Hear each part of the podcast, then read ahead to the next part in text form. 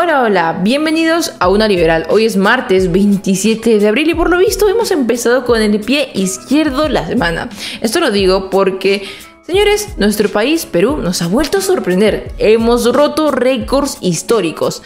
El dólar nunca antes ha llegado a valer tanto ha llegado a valer 3,84. Sí, así como tú lo escuchas, 3,84. Y esto lejos de representar únicamente algún tipo de números o de cifras, representa en realidad una situación muy crítica para nuestro país. Y en realidad eso tiene una relación tremenda con las elecciones que estamos afrontando actualmente, con candidatos como Pedro Castillo y Keiko Fujimori, que simplemente reflejan la polarización política te tengo que explicar cómo el dólar ha llegado a valer tanto, ¿Qué consecuencias podría traer esto para ti, para mí, para todo nuestro país? Además de eso, también te tengo que explicar quién es el responsable, quién es el culpable de todo lo que está pasando últimamente. Así que acompáñame que el video está muy interesante y sobre todo enclarecedor. Si es que quieres apoyarme, suscríbete a Patreon para recibir beneficios increíbles. Para arrancar tengo que presentarles la siguiente nota porque puede que algunos todavía no me crean. Como ven ustedes, dólar rompe la barrera de los 3,80 e inicia la sesión en un nuevo máximo histórico. Vaya sorpresas nos traemos este día. Quiero comentarte que el día de ayer el dólar en un principio arrancó con bueno, niveles o precios muy elevados con 3,8, pero a medida que pasaron las horas fue aumentando. Muchos se preguntan por qué aumenta tanto. Y es que en realidad, ¿por qué es tan importante el dólar? Primero quiero explicarte este factor. Como tú puedes estar leyendo conmigo, los inversionistas siguen buscando refugio en el billete verde ante las dudas que genera la segunda vuelta entre los candidatos Pedro Castillo y Keiko Fujimori. Y es que amigo, si es que tú estás preocupado en estas elecciones y todavía sigues indeciso, déjame decirte que los inversionistas también, pero no únicamente porque no saben por quién votar, de hecho están preocupados también por la empresa, por la empresa que manejan, ya que recordemos que tanto Pedro Castillo como Keiko Fujimori simbolizan dos opciones bastante mm, radicales y opuestas. Por lo tanto, podríamos decir en caso de Pedro Castillo que es un candidato que maneja una ideología muy extremista, eh, que amenaza en parte la propiedad privada y también a los inversionistas por este motivo. Recordemos que en últimas declaraciones en su plan de gobierno, Pedro Castillo plantea que para las empresas solamente se les otorgue el 20% de sus ganancias y que todo el resto, es decir, el 80%, bueno, se los otorgue al Estado. Bueno, si es que yo fuera un empresario, también sentiría miedo. Por otro lado, nos encontramos a la candidata Keiko Fujimori. Ella representa muy parte de sus propuestas y de su partido político la continuidad del modelo económico tal cual como lo conocemos. En realidad Perú no tiene una economía tan pésima. Recordemos que si es que nos fijamos en datos antes, es decir, antes de la pandemia, podríamos decir que era uno de los países que apuntaba a mayor crecimiento, por lo menos en toda la región latinoamericana. Bueno, continuando con la nota. Entonces, ustedes se pueden dar cuenta que la inestabilidad política también tiene relación con la estabilidad económica por lo tanto está afectando. Podría decirte que no solamente las consecuencias se han reflejado, digamos, en la subida del dólar, también en la bolsa de valores de Lima. ¿Por qué lo digo? Porque últimamente está cerrando la jornada con indicadores muy preocupantes, con indicadores rojos. Yo diría que la bolsa de valores de Lima estaba más roja que un senderista. Pero bueno, volviendo al punto, te preguntarás seguramente qué ocurrió después, cómo reaccionó el Estado peruano frente a tal situación. Y aquí te tengo la respuesta. De hecho, el BCR intervino. ¿Qué es el BCR? Es un organismo que pertenece al Estado, pero es autónomo. Bien, el BCR es el Banco Central de las Reservas del Perú.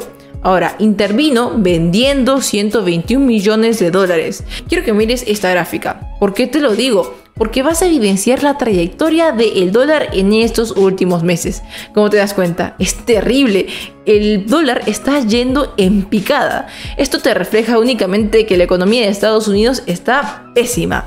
Ahora, simplemente hay que darse cuenta del gobierno de Joe Biden. En resumen, te voy a decir que este presidente está realizando bastantes gastos públicos en proyectos sociales, más endeudamiento, más déficit fiscal y otro tipo de cosas que simplemente reflejan que su gobierno no está siendo bueno. Por lo menos esto refleja esta gráfica. Ahora, ¿por qué te digo todo esto? Porque es tan importante el dólar. Mira, Lo más extraño acá es que esta divisa internacional en todo el mundo está bajando, porque tú has visto, su economía está yendo mal, pero en Perú, en Perú no, en Perú el dólar está aumentando. Esto es un poco extraño en realidad, pero únicamente se explica ya que la moneda de nosotros, la moneda de Perú, el sol está mucho peor. Y lamentablemente nos encontramos con una prueba más que demuestra que nuestra economía está yendo de mal en peor. Primero quiero aclarar que no tengo nada en contra de Pedro Castillo. De hecho, en un principio me parecía buena persona.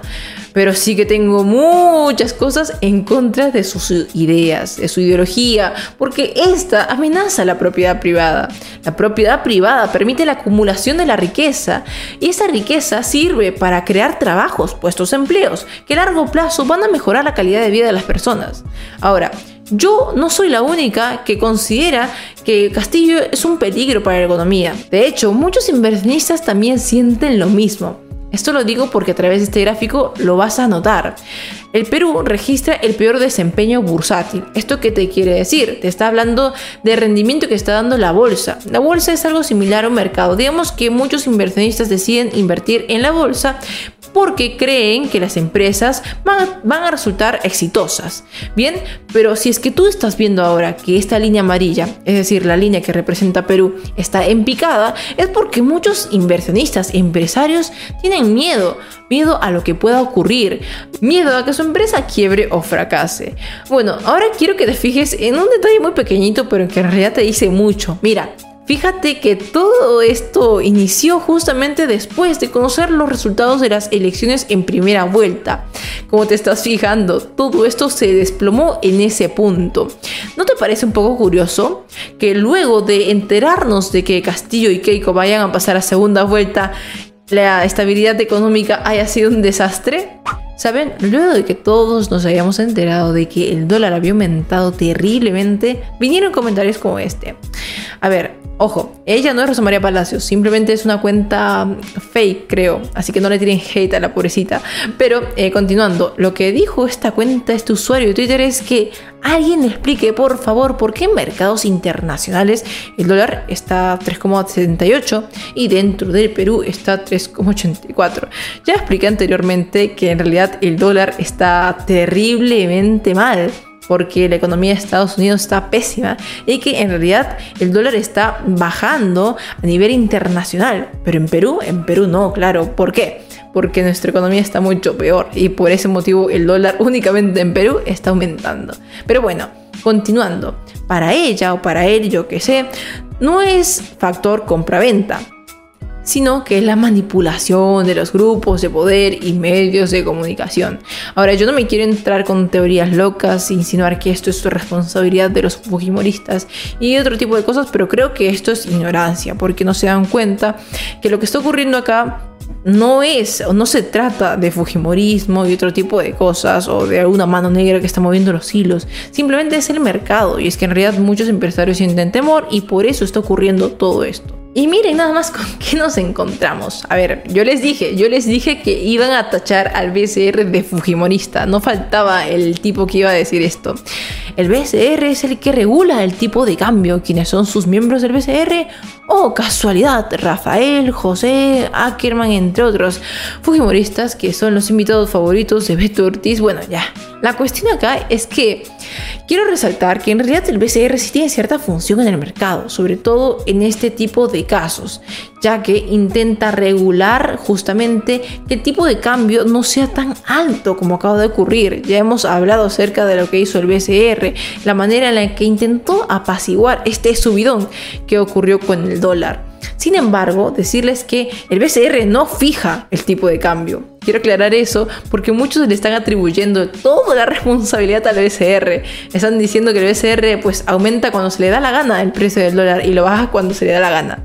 No les digo, miren nada más con qué comentarios nos encontramos. A ver, primero acá un señor pregunta si es que el precio del dólar es un buen indicador para más o menos tener en cuenta la realidad de nuestro país, si es que es bueno, si es que es mala. Aquí le responden y dicen que no. A ver, bueno, por lo menos para mí sí que es un buen indicador, porque este, esto te refleja si es que las personas ven una proyección a futuro buena, estable, y si es que ven una bueno, proyección a futuro negativa, terrible, pésima, tal vez una futura Venezuela, yo qué sé. La cuestión es que acá el Castillo es propio de Willax, este usuario responde que no. Porque si es que no te has dado cuenta, el dólar no lo dejan en el libre mercado, sino que comunistamente. Vaya palabra. Intervienen y controlan el precio, saliendo el BCR a comprar o vender cuando es conveniente. A ver, otra vez recalco que el BCR aquí no fija ningún precio, que simplemente sí que tiene cierta influencia, eso sí es obvio, pero no es que el BCR cuando se le antoje cambie. Bueno familia, como ustedes se han podido dar cuenta, lo que pinta para nuestro país no es nada bonito, ¿eh? Y quiero que recuerden que todavía los candidatos siguen haciendo campaña, o sea, no hay nada definido aún. Pero evidentemente quien tiene más probabilidades de acuerdo a las encuestas es el señor Castillo. A ver, imagínense, si es que Castillo está candidateando y estamos así, imagínense si es que el lápiz llega a gobernar, ¿cómo estaríamos? No quiero, no quiero enterarme de eso jamás. Ah, y esto va para los castillistas. Queridos amigos, por favor, por favor, y en serio, yo entiendo que tienen mucho odio hacia el fujimorismo, hacia los fujitroles, fujiratas y demás, que para ustedes ellos son los creadores de todo lo malo en este mundo. Sin embargo, si es que van a argumentar, si es que van a atribuir la responsabilidad a algo, o si es que quieren bueno, armar sus teorías conspirativas, solamente les recomiendo humildemente que tengan en cuenta argumentos en base a razones, no argumentos en base a emociones. No se dejen llevar o corromper por su resentimiento. Y bien, eso ha sido todo en este video. Espero que te haya encantado y que me dejes tu like, tu comentario y que compartas esto con tu amigo, con tu amigo que se está creyendo que el BCR es fujimorista y que el dólar también y que todo el mundo es fujimorista y que va a hacer todo lo posible para bajarse a Castillo. bueno, también, si es que no te ha gustado el video, puedes quitarte aquí abajo en los comentarios con todo. Y nos vemos en la próxima próxima. Soy Francesca y prometo hacerlo.